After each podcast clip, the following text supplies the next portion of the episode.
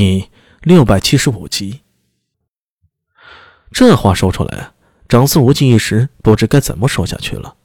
他皱着眉头，向着褚遂良看了一眼，后者微微点头，向苏大为说道：“按你所说，安定公主之案是那苏我氏所为，与皇后无关。又不是，此案虽为半妖苏我氏而起，但若宫中无人内应，如何实现呢？”苏大为不等楚遂良再开口，向李治和武媚娘说道：“陛下，这世上有一种案子叫做路人杀人，也称完美犯罪。此为何意啊？也就是说，在一件案子里，看似没有真正的凶手，而是身边的人在一个个不经意间巧合的举动促成了此案。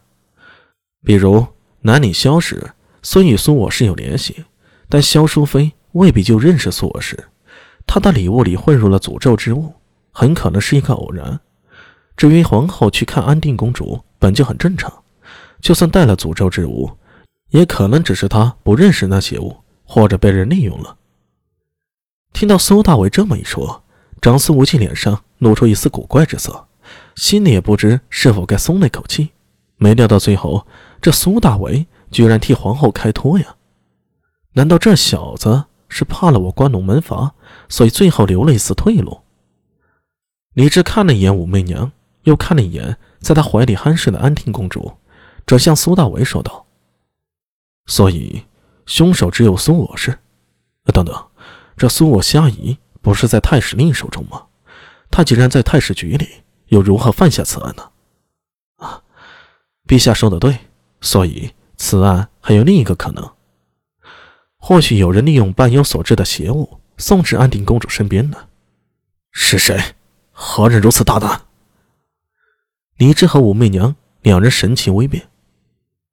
陛下，我之前提过了完美犯罪，有些时候啊，所谓的巧合，其实是在某种不可告人的目的下故意达成的共同犯罪。共同犯罪，比如萧淑妃明明知道那邪物。也知道会引发何种可怕的后果，但他故作不知，送与皇后。又比如，皇后其实也知道邪物作用，但她故作不知，特意带去看安迪小公主呢。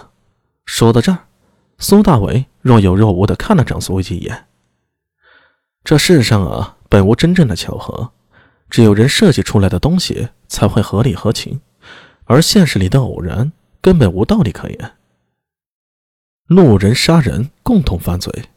苏大为前世看过《东方快车谋杀案》，正是此类案例中的经典。此案最大的难题是不可证伪。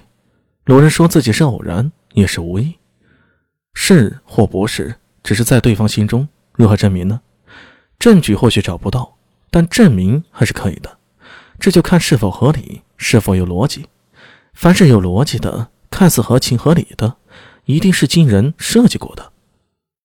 苏大伟，长孙无忌颤巍巍地站了起来，他的脸色涨红，真的被苏大伟给惹怒了。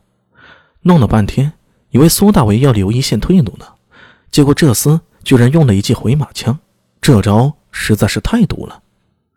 长孙无忌袖中其实藏着一份情报，这是昨天盯着苏大伟的周扬记下来的。但记录苏大伟的所作所为的情报，在此时苏大伟的一番推理之下，变得毫无用处。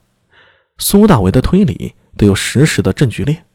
至于皇后与此案的关系，有了之前实质证据的基础，是不是真相已经不是最重要的了？因为这个结果绝对会影响李治心中的判断。长孙无忌扭头看向李治，他看到大唐皇帝李治。一手抓着武媚娘的胳膊，脸颊上的咬肌微微抽动着。陛下，关于皇后和萧淑妃在此案中扮演何种角色，参与到了多少，臣并无证据，是亦不敢妄言。苏大为抱了抱拳，愿陛下查之。不敢妄言，好个不敢妄言！长孙无忌两眼直直地盯着苏大为，眼里好像是冒出火来。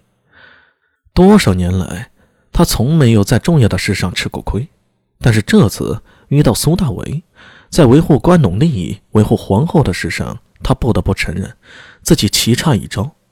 论权谋政治，他或许是宗室级别的，但论破案嘛，做梦也想不到这案子还这种解法。一日夜的时间里，苏大伟能找到那么多零碎之事，拼凑出一个真相来。不，长孙无忌绝对不相信苏大伟嘴里说的就是真相，但他却偏偏无法反驳。苏大伟手里掌握的证据和情报，是数年来收集的成果。长孙无忌面对时，只感觉到无力。他摇了摇头，几个呼吸后，斗志重新燃起，双眼也恢复到往日的犀利。长孙无忌笑了，他双手抱拳，向着李治，眼睛却是盯着苏大为。哼，精彩！老夫已经很久没有听到如此精彩的推理了。但是，他脸带着诡异的微笑，慢条斯理的说道：“你的赌约并没有完成，苏大为，你输了。”